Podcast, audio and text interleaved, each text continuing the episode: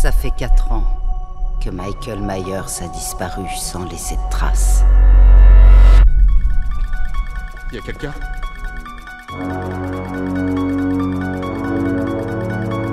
Il est de retour, visage masqué, carrure imposante, monstruosité toujours bien ancrée en son âme troublée, pour peu qu'il en ait une. Michael Myers remet le couvert pour peut-être la dernière fois. Michael Myers ou le croque-mitaine, psychopathe ayant tué sa sœur à seulement 6 ans et qui apparaît dans 12 des 13 films que compte la saga Halloween.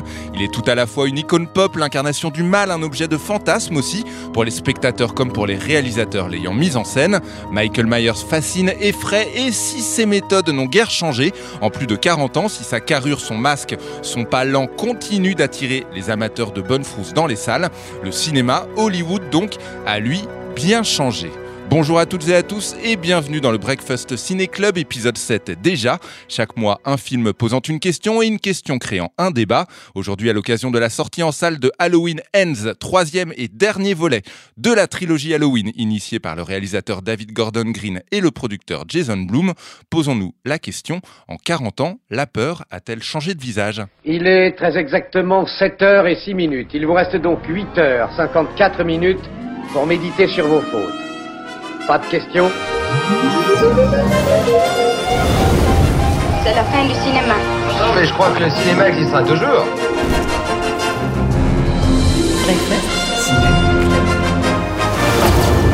Vous seriez pas dans le cinéma, vous? Breakfast Ciné Club. Breakfast Ciné Club. J'étais sûr de l'avoir vu. Il m'observait. Tu fais semblant d'être passé à autre chose, mais t'es obsédé par la mort. Halloween, petit rappel des faits. C'est donc un immense classique, celui de John Carpenter, puis pas moins de quatre suites directes jusqu'à La malédiction de Michael Myers en 1995. Au milieu, s'est intercalé un long métrage singulier dans la saga Halloween 3 en 1982, qui n'entretient aucun rapport avec ceci, mis à part le thème de la fête d'Halloween. Puis nous avons eu deux suites de Halloween 2 en 1998 et en 2002, puis Rob Zombie a imposé sa patte sur deux films, Halloween 1 et 2, tout simplement, en 2007 et 2009, et pendant 9 ans, rien, jusqu'à Halloween, décidément, produit par Blumhouse Productions, ce film anniversaire se veut fidèle à l'œuvre originale de Carpenter. Les scénaristes ont fait le choix, entre autres, d'oublier volontairement toutes les autres suites produites jusqu'alors, et d'oublier le lien familial entre Michael Myers et Laurie Strode. Suit donc Halloween Kills en 2021, et aujourd'hui donc Halloween Ends. Depuis 1978, le cinéma a su nous régaler de quantité de sagas, de personnages cultes. L'horreur peut être invisible, comme dans Paranormal Activity, elle peut être fauchée, comme dans le projet Blair Witch, elle peut être silencieuse avec Sans un bruit, ou particulièrement graphique avec Hostel, ou méta avec Scream, j'en passe des dizaines et des dizaines d'autres. Et pourtant, pourtant, nous avons peur. Nous pourrions penser qu'avec le temps, un jumpscare ne serait plus tellement efficace, que ce serait trop attendu, qu'un tueur avançant au ralenti mais rattrapant toujours ses victimes, ce serait un peu étrange pour dire le moins, et surtout que le réel, franchement peu réjouissant, serait bien plus inquiétant que n'importe quel Alors l'horreur et la peur sur grand écran ont-elles changé? Les ressorts et astuces sont-ils les mêmes ou ont-ils évolué? Et nous, spectateurs, sommes-nous devenus plus exigeants, curieux voire pourquoi pas voyeuriste. La peur a-t-elle changé de visage depuis le premier Halloween? Et surtout comment fonctionne la peur sur grand écran? On en parle avec nos experts Yal Sada et Théo Ripton. C'est parti.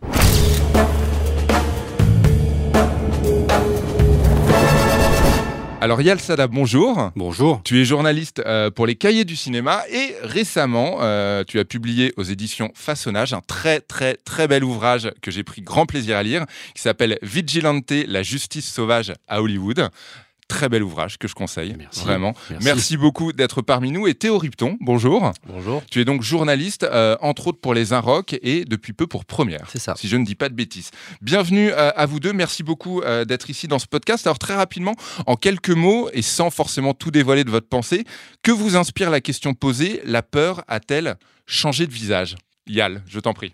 Bon, bah, pour faire le malin, je dirais que je pense plutôt que c'est le visage qui a changé de peur. Mhm. je sais pas du tout si cette réponse a un sens, encore que peut-être qu'on On va pouvoir la développer. on va pouvoir hein. la développer. Ouais, ouais. Mais juste en un mot, je dirais peut-être que moi, ce que ça m'inspire, c'est plutôt une histoire de, de changement de camp. Euh, la peur a peut-être euh, euh, changé de camp si on part du principe qu'il y a des camps euh, dans, la, dans, la, dans la mythologie Halloween. Il y a l'idée de, de qu'est-ce que c'est philosophiquement que le mal, intellectuellement, idéologiquement. Bah là, peut-être qu'il y a un changement de camp. Voilà. D'accord. Théo, Théo Ripton. Euh, moi, si j'essaye de répondre de manière un peu plus générale et pas, sur, pas juste sur Halloween, je- ce que ça m'inspire, c'est que je, je crois que la peur, contrairement au rire, qui est peut-être l'autre grande force primaire euh, dans notre rapport au cinéma, ne souffre pas tellement le passage du temps et qu'elle change assez peu. Le rire, ça change beaucoup. Je pense qu'on rit pas du tout de la même manière euh, devant un film des Marx Brothers et, devant euh, une saison de The Office. Alors qu'au fond, je pense que si on regarde Nosferatu dans une salle, dans les conditions dans lesquelles il faut regarder, je Mhm. pense qu'on a peur d'une manière assez proche de comme, comment les gens avaient peur il y a 100 ans. Donc voilà, je crois que la peur, c'est quelque chose de, de très primal parce qu'on a toujours peur des mêmes choses. On a peur de la mort, on a peur du noir, on a peur des bêtes. Euh, après, les, les films peuvent euh, mettre des modalités là-dessus, mais je, je crois que voilà, je crois que la peur change peu. Qu'est-ce que vous ferez quand Michael reviendra pour vous tuer? Parce qu'il va revenir. Mais cette fois, quelque chose a changé. Il est encore plus dangereux.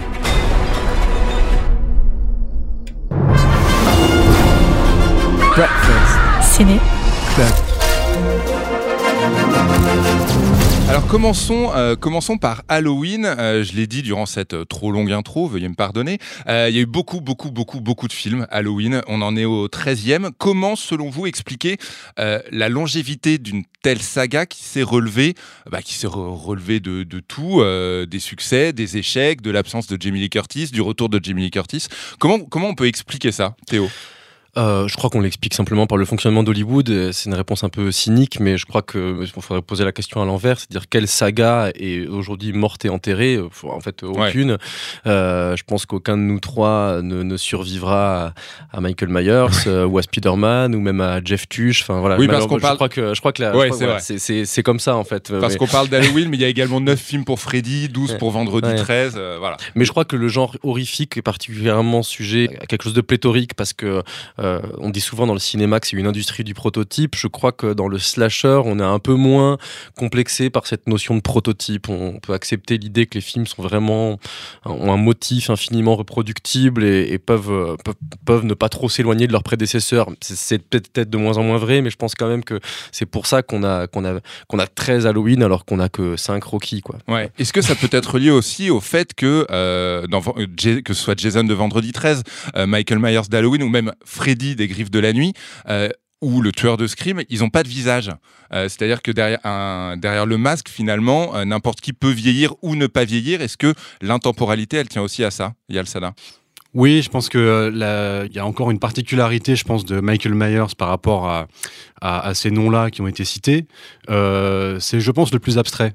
Si on pense à, à, par exemple, à Jason, des, des vendredis, des vendredis 13, un autre boogeyman euh, célèbre, il y a, y a quand même une, une manière de le démasquer. Le premier film le démasque littéralement à la fin du film. Et puis, il a une mythologie, une mythologie qui est un peu plus épaisse, finalement, que, euh, que Michael Myers. On sait très peu de choses, même si après, dans, au fil de la saga, évidemment, il va y avoir la grande psycho, euh, l'enfance explorée Ouais. avec, et psychiatrisée presque euh, par Rob Zombie. Mais je veux dire, au départ, c'est quand même une, une surface. C'est celui qu'on appelle the shape. hein, voilà. Et par exemple, c'est une chose qui le distingue de, euh, par exemple, Freddy, où Freddy est, quand même associé à un acteur. hein. Robert Englund. Et, c'est beaucoup moins le cas de Michael Myers, qui est avant tout The Shape. Et qui est mentionné d'ailleurs en tant que tel euh, au générique, ouais. euh, au générique des films. Est-ce que les films justement de la saga Halloween, et pour le coup on peut particulièrement prendre comme exemple euh, la dernière trilogie qui s'achève donc avec Halloween Ends, est-ce qu'ils ont évolué avec leur temps et surtout est-ce qu'ils ont évolué avec les envies, euh, les envies des spectateurs? Pour prendre, euh, pour comparer par exemple Halloween Ends, euh, il y a beaucoup de personnages. C'est un film qui va relativement vite. C'est un film très graphique. Tout ce que n'était pas le premier Halloween euh, de John Carpenter en 78. Est-ce que ça correspond finalement à une évolution du cinéma hollywoodien, du cinéma d'horreur et peut-être de nos attentes à nous, spectateurs? Bah, c'est peut-être c'est peut-être même la, la, franchise qui a le mieux réussi à, à refermer des, des, chapitres et à en ouvrir d'autres. Je pense que Rob Zombie a, a, a vraiment euh, complètement changé le logiciel et en faisant des films qui pour autant n'étaient pas du tout des, des, des enfin qui, qui, insultaient pas le matériau d'origine, mais qui faisaient quelque chose que Carpenter aurait jamais vraiment fait et, euh, et, et qu'il faisait vraiment très bien. Donc voilà, j'ai l'impression que la, la, la, c'est une saga qui a réussi à embrasser effectivement des, des nouveaux codes de l'action et de l'horreur euh, euh, au fil des époques. Sur, la, la, la, David Gordon Green, là, on est sur l'ère de la, du Hollywood nostalgique, du legacy quel, comme on appelle ça, c'est-à-dire les, les, films qui, se, qui, qui, ressortent euh, du, qui sortent de leur retraite des stars du cinéma populaire des années 80 pour, pour un dernier tour de piste. Ouais. Voilà. Et donc, euh, donc là, c'est le, cette trilogie-là, c'est le, c'est le Halloween de cette, de cette époque-là. Je crois qu'on n'a jamais vu autant de septuagénaires à l'écran que dans les cinq dernières années. et, euh, et, et, donc voilà, Jamie Lee Curtis, euh, son, son, tour devait venir. Mais non, mais en tout cas, juste, je pense qu'effectivement, c'est une franchise qui souffre pas trop de la, de la présence canonique du matériau d'origine. J'ai l'impression que ça se module bien, Halloween. Yal, Yal Sada Ouais, je suis d'accord. Et puis je trouve qu'il y a, euh, il y avait déjà en fait quelque chose dans le premier film euh, de 78 qui, qui dialogue en fait, enfin qui, je veux dire, qui annonce un, un peu l'ère dans laquelle on est. C'est-à-dire que euh, euh, à la fois il y a quelque chose de, de, complètement neuf dans cette vision du mal qui s'impose à ce moment-là. Et euh, on l'a souvent dit à propos du premier Halloween, c'est-à-dire tout à coup on est dans l'époque du, du, relativisme euh, dans le champ euh, des idées politiques, culturelles, etc.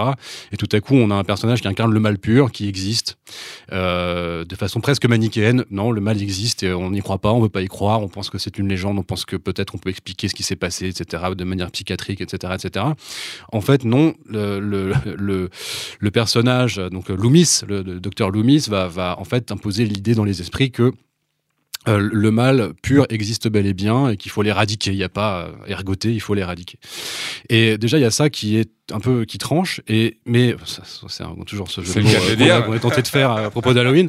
Il y a cette chose là qui tranche et puis il y a aussi euh, quelque chose qui pour le coup est assez raccord avec ce que avec l'ère dans laquelle on est. C'est-à-dire il y a presque quelque chose de méta en fait. Euh, déjà commercialement c'est-à-dire le principe de faire un Halloween euh, pour Halloween d'imaginer que on va revenir aux frayeurs qui sont logés derrière Halloween et ça commercialement c'est un argument qui séduit beaucoup euh, les, les argentiers de, de, de, de Hollywood. J'ai pas j'ai pas vérifié j'avoue mais ce serait intéressant intéressant de vérifier si tous les précédents Halloween sont sortis pour Halloween depuis oh, 1978. Ouais, ça me paraîtrait on ne peut plus logique, on est bien d'accord. Voilà. Je suis pas sûr, j'ai pas vérifié, mais en tout cas, c'est vrai qu'il y a un argument qui peut séduire et qui fait entrer presque l'horreur dans euh, avant même, bon bien évidemment bien avant Scream, qui lui-même redialogue ça, mm -hmm. euh, ou euh, un film comme Hurlement de Joe Dante qui, ouais. qui de trois ans après, euh, j'allais dire métaïse l'épouvante. On est déjà dans un peu ce rapport-là quand même, et, et, et, puis dans une manière aussi de, de, de faire exister la peur, d'instaurer un jeu avec le spectateur sur le, comment on lui fait peur, comment on, on, on le coince pour bah, obtenir les fameux jumpscares, etc., etc. Alors justement, parlons-en des jumpscares rapide définition, un jumpscare, c'est tout simplement euh, quand d'un seul coup quelque chose surgit à l'écran, euh, tout simplement pour vous faire peur. Très souvent dans les films, au début, c'est un chat et ce n'est pas du tout le tueur. Ou euh, voilà, c'est une recette qui est ultra vieille qu'on a vu dans des dizaines et des dizaines et des dizaines de films. Comment expliquer? Et vraiment, la, la question est peut-être un petit peu un petit peu bête, mais on, on peut se la poser. Comment expliquer que ça fonctionne encore? Parce que on le sait que le premier jumpscare, ce ne sera pas le tueur. On le sait que ce sera quelqu'un qui rentre à l'improviste ou euh, un chat qui tombe d'une fenêtre. Comment expliquer que ça fonctionne encore bah, Théo? Alors moi, je, depuis quelques années, il y a un peu un discours ambiant sur le jump scare, un truc un peu snob qui consisterait à dire que c'est vraiment un moyen un peu vulgaire de faire peur et qu'il ouais. y a des films qui, les films qui se reposent dessus, euh, c'est des films qui sont pas imaginatifs avec le, avec euh, les, les, voilà les, leviers, pour terrifier leurs spectateurs. Euh, et moi, je souscris pas trop à ça. Le jump scare, j'ai l'impression que ça, ça, ça, ça, ça renvoie voit vraiment à, à, enfin c'est l'arrivée d'un train en gare de la Ciotat quoi. C'est vraiment le, le, le, l'effet primitif ouais. physique que peut nous faire le cinéma. Et ben il est encore intact et à chaque fois que à chaque fois qu'on est saisi par un jumpscare et c'est fou parce qu'à chaque fois qu'on attend et qu'on sait qu'il va y en avoir un et ben quand même euh, ça, ça on, on, est on saute euh, sur son siège au moment où il a lieu quand bien même on était en train de l'anticiper. Et donc voilà moi je trouve c'est une bonne chose que, que ça fonctionne encore et je trouve que tous les grands films d'horreur euh, en ont plein dedans. Et en fait un film sans jump jumpscare, ça peut être un peu ce qu'on appelle de l'elevated horror ou de la, Ouais. de la- voilà, c'est effectivement, je pense il y a peut-être pas de jumpscare dans It Follows de David Robert Mitchell et encore, je pense qu'il doit quand même y en avoir un ou deux. Euh, mais euh, à un moment donné, je, je crois que, que pour euh, devant un film d'horreur, on a on a besoin d'être d'être élect- électrifié comme ça de temps en temps. Donc euh, donc voilà, moi je crois que je crois que ça, ça montre, c'est assez rassurant que ça fonctionne encore les jumpscares en fait. Ça, ça, ça montre que le, le cinéma est un langage qui ne s'épuise pas. Et c'est un code tellement bien établi que certains même en jouent. Je pense par exemple euh, au dernier volet, de, au dernier film de la saga Scream, où il y a une scène qui dure extrêmement longtemps d'un petit jeune dans sa cuisine qui ouvre une porte de frigo, de frigo qui la referme, il y a rien derrière. Il ouvre un placard, il referme, il y a rien derrière. Et je crois que pendant facilement 10 bonnes minutes, justement, il joue avec notre attente, euh, notre attente du jumpscare. Euh, Il y a le Sada, justement. Le jumpscare, est-ce que c'est du cinéma bien fait ou est-ce que c'est aussi la nature humaine? Et peut-être un, un petit mélange des deux Euh, je pense que oui, c'est certainement, c'est certainement les deux. C'est-à-dire, c'est pareil, j'ai aucun mépris pour le, le concept de, de jumpscare parce que euh, euh, je pense que ce qui explique en fait le, le, le, le fait que s'il y a un petit, une petite pointe de mépris quand on en parle, qu'on dit ça ne repose que sur les jumpscares, ça s'explique par, euh, ça me rappelle ce que, ce que disait, je crois, le, le responsable des effets spéciaux de, de Jurassic Park ou Le Monde Perdu, je sais plus, et qui disait le, voilà le jumpscare euh, dans, dans cette franchise euh, en fait c'est très simple faut demander au- à la personne qui conçoit le Dolby Surround dans les salles de cinéma et au, son enfin, au mixeur son. Parce que en fait euh, le, grand principe c'est vous comment comment marche la peur. Vous, vous faites un bruit de, de vélociraptor qui, qui passe par la, gauche et vous faites apparaître le raptor euh, à, droite de l'écran. Et voilà c'est aussi simple que ça. Donc en fait quand euh, on, pose des choses comme ça, et c'est vrai, je pense que c'est une méthode assez simple qui se, qui se vérifie, et ce qui se vérifie, aussi pour le, le- slasher, on a l'impression que c'est quelque chose de forain, etc. Mais il y a des films euh, qui ont instauré un vrai jeu avec leur public à travers le jumpscare et c'est typiquement le cas de, de Halloween, de Carpenter quand il fait euh, quand il fait le film et après de, de David Gordon Green ou des autres euh, de, de- des autres cinéastes et aussi Rob Zombie et même ceux qui ont fait des mauvais films sur sur Michael Myers. Il y en a eu quelques-uns. Il y en a eu quelques-uns. Comment est-ce qu'on le fait apparaître et, et- et- et ce mode d'apparition est toute la question et je pense que ce qu'il y a de plus, in- de plus intéressant et de fait, euh, il y a une des choses qui par exemple moi m'avait laissé un peu à distance sur le précédent film euh, Mhm. qui s'appelait Halloween Kills, c'est que euh, on est dans une manière de voir, de, de, de, de- on jumpscare même plus, si, si j'ose dire, si j'ose employer ce verbe, parce qu'en fait on le voit tellement apparaître sur un mode un peu de, un peu Michael Myers porn, un peu monstration, un peu, euh, vous voyez, il y a un truc comme ça de, de surexposition, que finalement euh, il est désacralisé. Et, euh, je, pense que toute la question, c'est euh, euh, c'est quand on, voit Michael Myers, qu'on le sait être là ou ne pas être là, et que, son, voilà, le hors-champ de Michael Myers, c'est vraiment une manière de le sacraliser. C'est ça qui est intéressant. Ouais, j'ajouterais que même, je pense qu'en fait, le- quand, quand le jumpscare, il faut savoir bien le faire, et quand on arrive à bien le faire, on arrive à un point que Carpenter atteint dans le premier film, qui est que le jumpscare est là quand il n'est pas là. Et en fait, le film se termine sur des plans fixes sur des maisons, et il n'y a aucun personnage à l'écran, et c'est terrifiant, parce qu'il y a, y, a, quelque chose dans le hors-champ, le plan est totalement fixe, mais euh, c'est pas terrifiant, on sait que c'est la fin du film, on se doute qu'il va pas surgir comme ça, mais on a une espèce de grésillement intérieur, euh, et je pense que c'est- comme ça qu'il faut le faire en fait. Le jumpscare est une hypothèse permanente dans le cinéma d'horreur, et quand on arrive à la canaliser comme ça, euh, on, on- inspire une peur très particulière et très très très forte et très subtile. Voilà. Une question que j'aurais pu vous poser dès le début de ce podcast. Euh, le premier visionnage, euh, votre premier visionnage du tout premier Halloween, euh, est-ce que vous pouvez me raconter un petit peu le contexte? Quel impact a eu le film quand vous l'avez découvert? Et quel impact a encore le film sur vous aujourd'hui? Est-ce que c'est un film que vous continuez à voir avec plaisir, qui continue de vous faire peur? Ou est-ce que c'est un film finalement, puisque vous êtes devenu journaliste de cinéma, que vous prenez davantage plaisir peut-être à décortiquer? Je sais pas, Yal C'est intéressant ça parce que euh, moi là je me souviens très bien que la première fois que j'ai vu Halloween, bon j'avais déjà vu des films de Carpenter avant que Mhm. j'avais adoré et celui-là m'a laissé un peu sur la touche. T'avais quel âge si c'est pas Oh, je sais pas, je devais être au collège. D'accord, ado, Euh, ado. Et, euh, et je, je, en voyant ce film, en fait, j'ai le souvenir de me dire, déjà vu un peu ce côté euh, been there, done that, enfin voilà. on- et, et de fait, en fait, j'appartiens à une génération qui a vu beaucoup de, de, de ressucés, de copies, de, de, de- parfois pâles et parfois non, de, Halloween. euh, euh, voilà, où déjà en fait, on, en fait, Scream était les premiers films du genre que je voyais, alors que c'était déjà une redigestion, un Mhm. discours sur ce, sur ce cinéma-là. Et donc j'ai eu l'impression d'avoir déjà vu ça. Et, et, euh, et en fait, il a fallu m'affranchir, peut-être aussi des attentes qu'on a quand on est jeune, c'est-à-dire euh, beaucoup de violence, euh, justement pas forcément des films qui jouent sur le hors-champ, mais des films qui, qui nous montrent ce qu'on a, ce qu'on est venu chercher.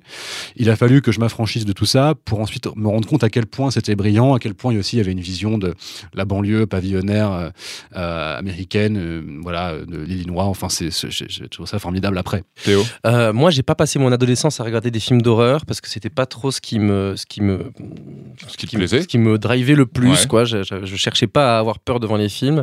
Donc, je suis venu au cinéma d'horreur des années 70 et 80 quand euh, j'avais euh, 20 ans et que je, je suis, j'y suis venu pour le cinéma d'auteur et pas pour le cinéma d'horreur, mais parce que je savais qu'il y avait des grands auteurs d'horreur. Donc, j'ai tout, à tout, tout de suite eu un rapport, euh, sûrement un petit peu intello, euh, à ce cinéma-là. Et donc, je pense que la première fois que j'ai vu Halloween, euh, j'étais un étudiant en cinéma insupportable de 20 ans et j'ai trouvé ça euh, extrêmement intéressant, extrêmement bien mis en scène.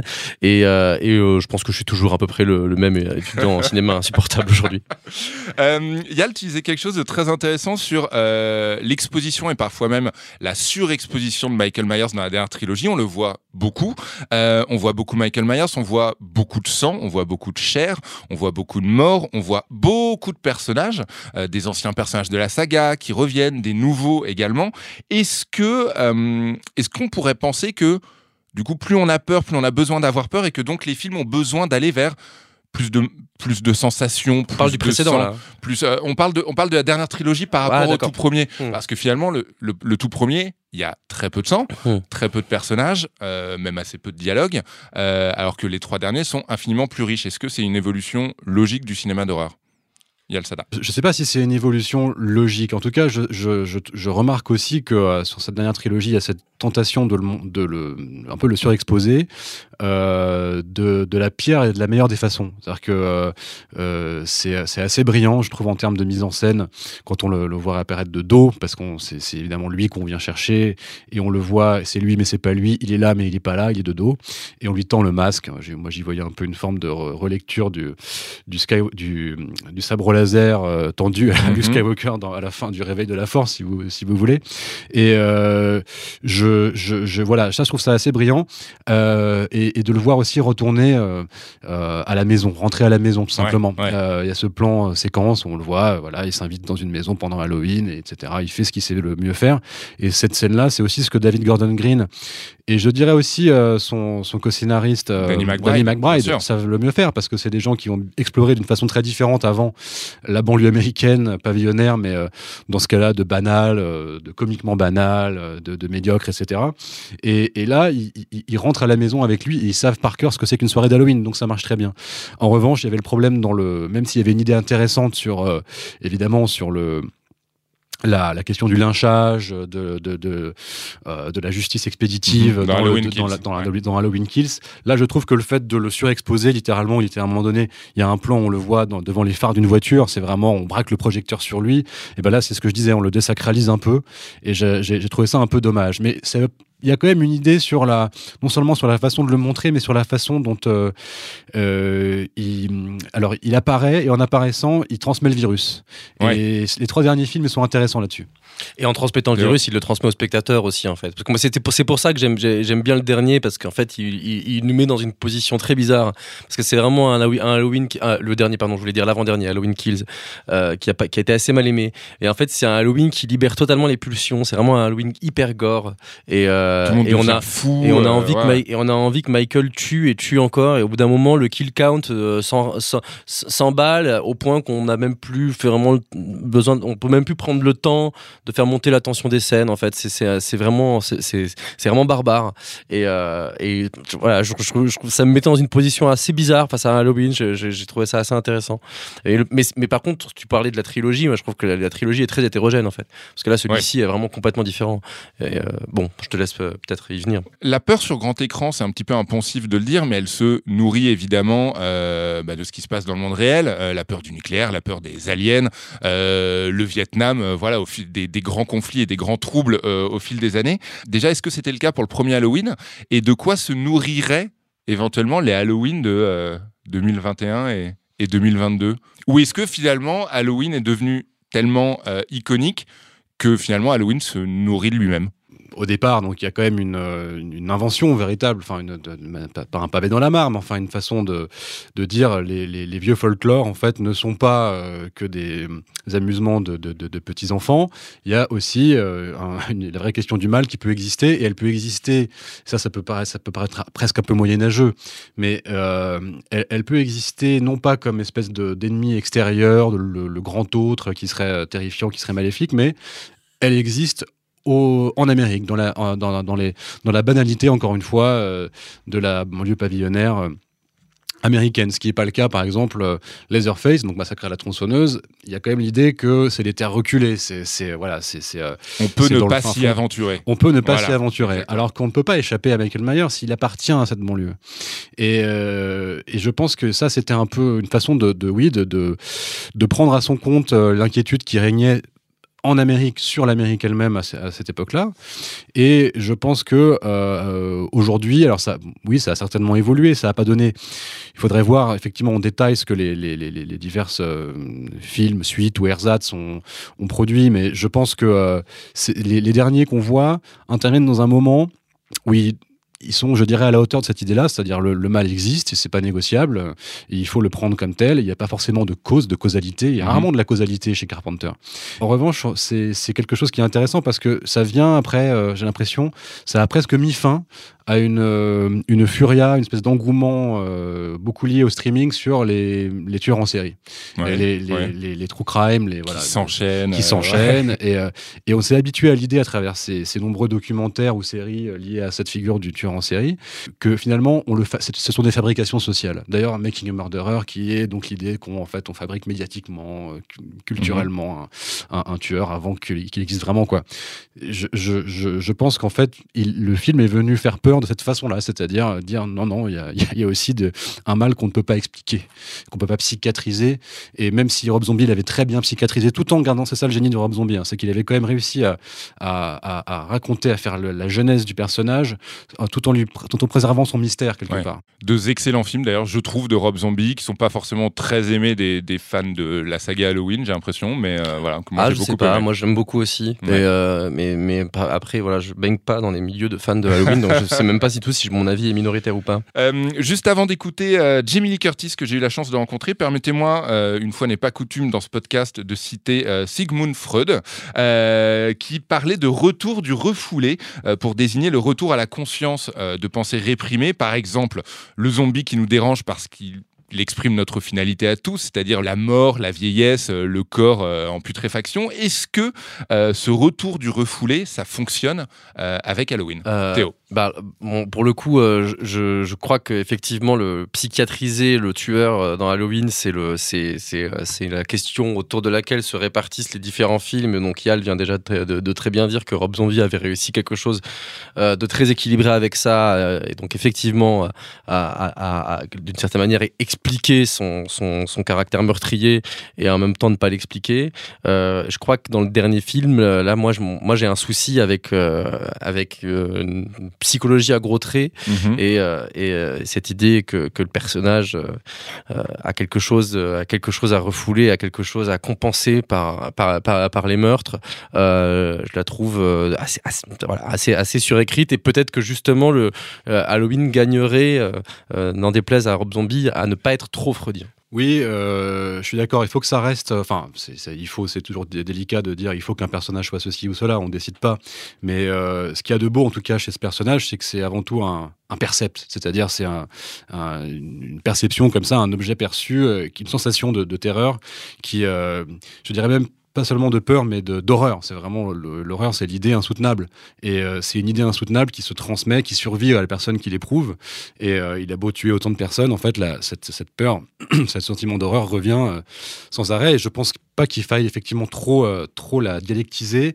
Et c'est vrai que le film, s'il rejoue un peu ce truc de percept, d'arriver à, à en faire une incarnation du mal pur, euh, chimiquement pur, euh, comme c'était le cas chez, chez Carpenter, ce, qui, ce que j'aime bien en fait dans ces trois derniers films, c'est vrai que le dernier ne peut pas s'empêcher quand même de dire, on, comme s'il avait peur en fait de tenir un discours manichéen, de dire non mais attendez, on- ok le mal existe, mais on va quand même trouver une manière d'expliquer les choses. Et on aurait pu l'éviter. Et voilà, on aurait pu l'éviter. Vous avez toujours besoin d'un. Il y a une, une réplique comme ça. Vous avez toujours besoin de, de trouver, d'inventer un, Ouais. un, un meurtrier. S'il si y en a un qui disparaît, vous en inventez un autre. Donc il y a toujours une façon un peu de sociologiser la, la figure qui est un petit peu en trop. Comme si on n'osait pas assumer ce côté un peu euh, brut du, du mal pur. Il a tué ma fille. Mais ce soir, c'est moi qui vais le tuer. Viens me chercher.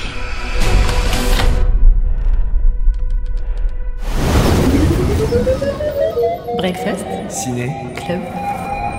Laurie Strode apparaît dans 9 des 13 films de la saga Halloween. Elle fut interprétée deux fois par Scoot Taylor Compton dans les remakes réalisés par Rob Zombie, mais surtout, surtout à sept reprises, évidemment par Jamie Lee Curtis dans euh, la saga originale. Jamie Lee Curtis qui avec Halloween Ends fait, ce n'est pas vraiment un spoiler, ses adieux au personnage. Euh, Jamie Lee Curtis que j'ai eu la chance de rencontrer pour parler de Debra Hill, scénariste et productrice du tout premier Halloween, pour parler également de peur et de féminisme, de Knives Out et de comédie. It does feel that way.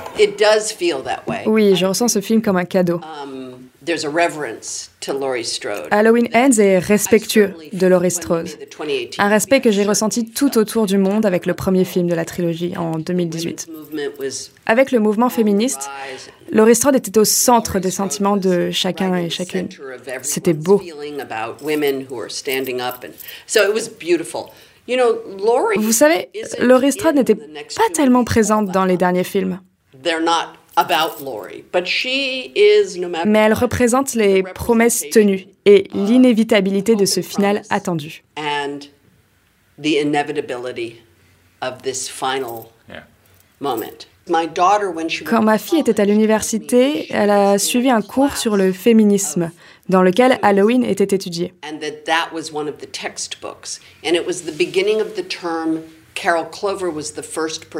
Et l'autrice Carol Clover est la première à avoir utilisé le terme de Final Girl à mon sujet.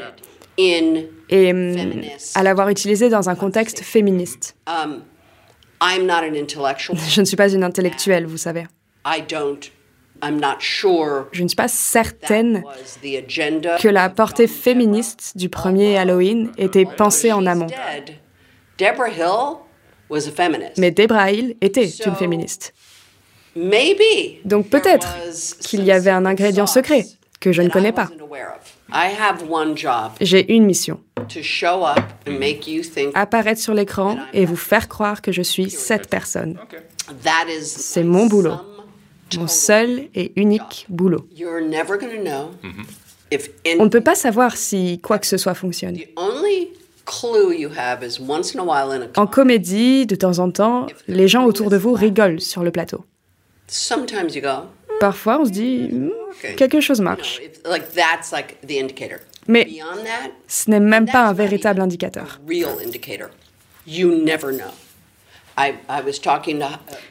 Je parlais plutôt du film Knives Out. J'ai passé un bon moment. Ryan Johnson est adorable. great. C'était une super équipe. On a tous fait notre truc, mais personne ne pouvait savoir que ce serait un tel succès.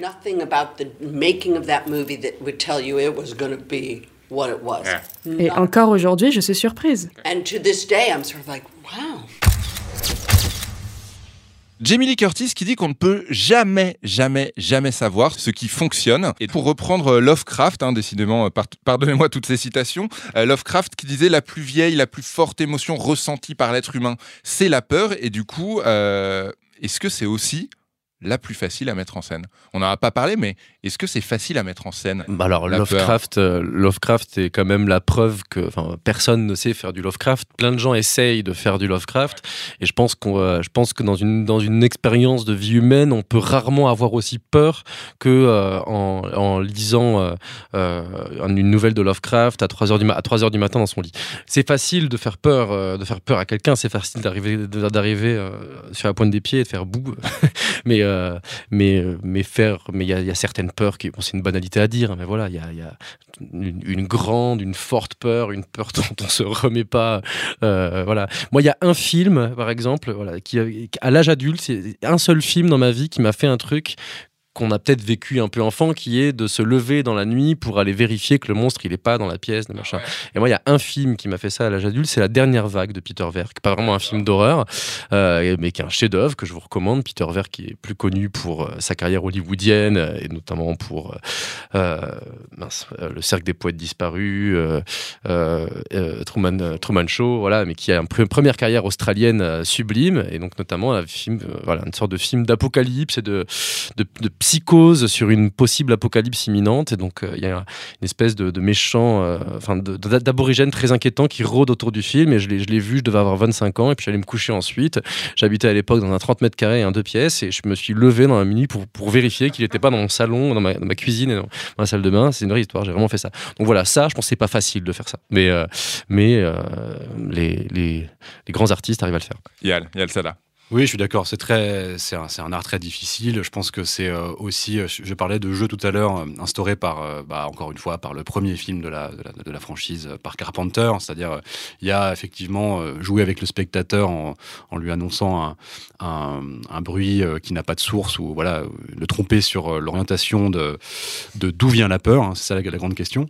Mais il y a aussi des choses très simples, c'est-à-dire filmer la haie qui sépare deux, deux maisons dans un voisinage très banal et imaginer que peut-être derrière il y a quelqu'un. Et ça, c'est quand même quelque chose.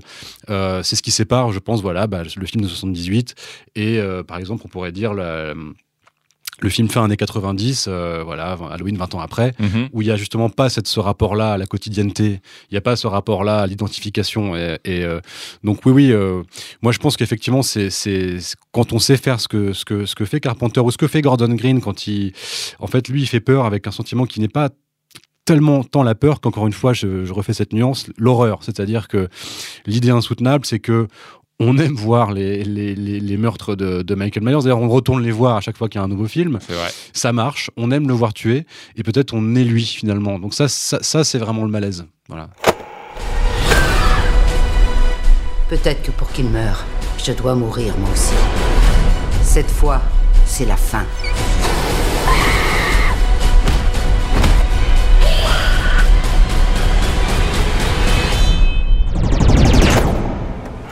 Breakfast Ciné Club.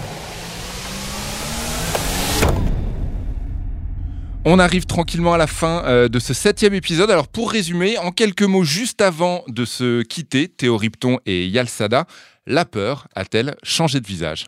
Théo Ripton. Euh. Avec la petite musique pour t'accompagner tranquillement. Euh, ben oui, parce que si elle avait tout le temps le même, on l'identifierait, donc on n'aurait plus peur, donc évidemment. Très bien, excellente réponse. Yalsada. Bah oui, je disais qu'elle avait changé surtout de camp, et effectivement, je pense qu'on est passé de, du, mal qui incarne euh, voilà le mal qui est euh, euh, le mal pur sans, causalité. Là il y a un peu plus de causalité aujourd'hui dans les franchises dans les, épisodes de Halloween. Et c'est ça qui fait que c'est un petit peu trop explicatif. Donc ça a changé de camp je dirais intellectuellement. Breakfast. Ciné. Club Théo Ripton, merci beaucoup. On peut te lire euh, dans Les Inrocks et dans Première. Merci beaucoup d'avoir participé à ce podcast. Yal Sada, merci infiniment. Euh, on peut te lire dans les cahiers du cinéma. Et je rappelle, tu as publié aux éditions Façonnage. Euh, très très belle maison d'édition, vraiment très belle maquette, je le dis. Vous pouvez pas le voir évidemment, mais croyez-moi. Vigilante, la justice sauvage à Hollywood. Merci beaucoup. Merci, merci infiniment d'être venu dans ce septième épisode du Breakfast Ciné Club. N'hésitez pas à vous abonner, n'hésitez pas à partager n'hésitez pas à nous dire ce que vous en pensez. Également, n'hésitez pas à écouter les précédents épisodes. Le mois prochain, nous parlerons de She Said avec Carrie Mulligan et Zoé Kazan. L'histoire, vous ne la connaissez qu'en partie, c'est celle des deux journalistes du New York Times qui sont à l'origine du mouvement MeToo. On a hâte d'en parler et bien sûr de se poser la bonne question. Breakfast. Ciné. Club.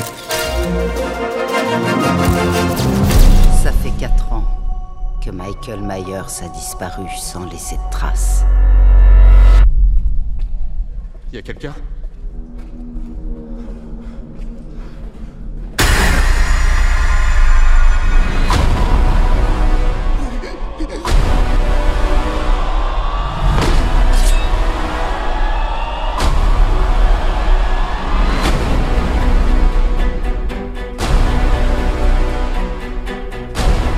J'étais sûr de l'avoir vu.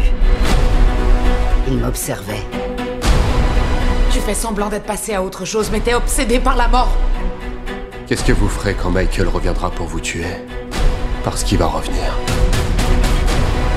Mais cette fois, quelque chose a changé. Il est encore plus dangereux.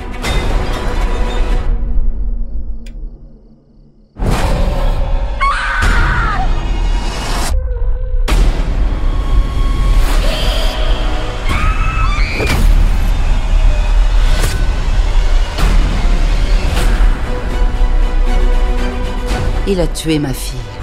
Et ce soir, c'est moi qui vais le tuer. Viens me chercher.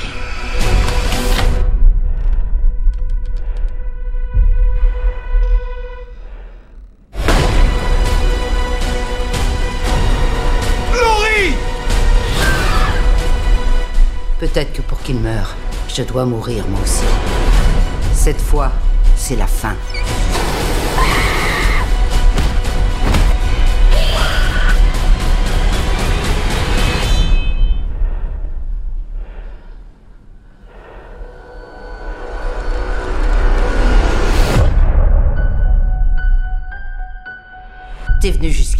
Tuer, alors te gêne pas, vas-y.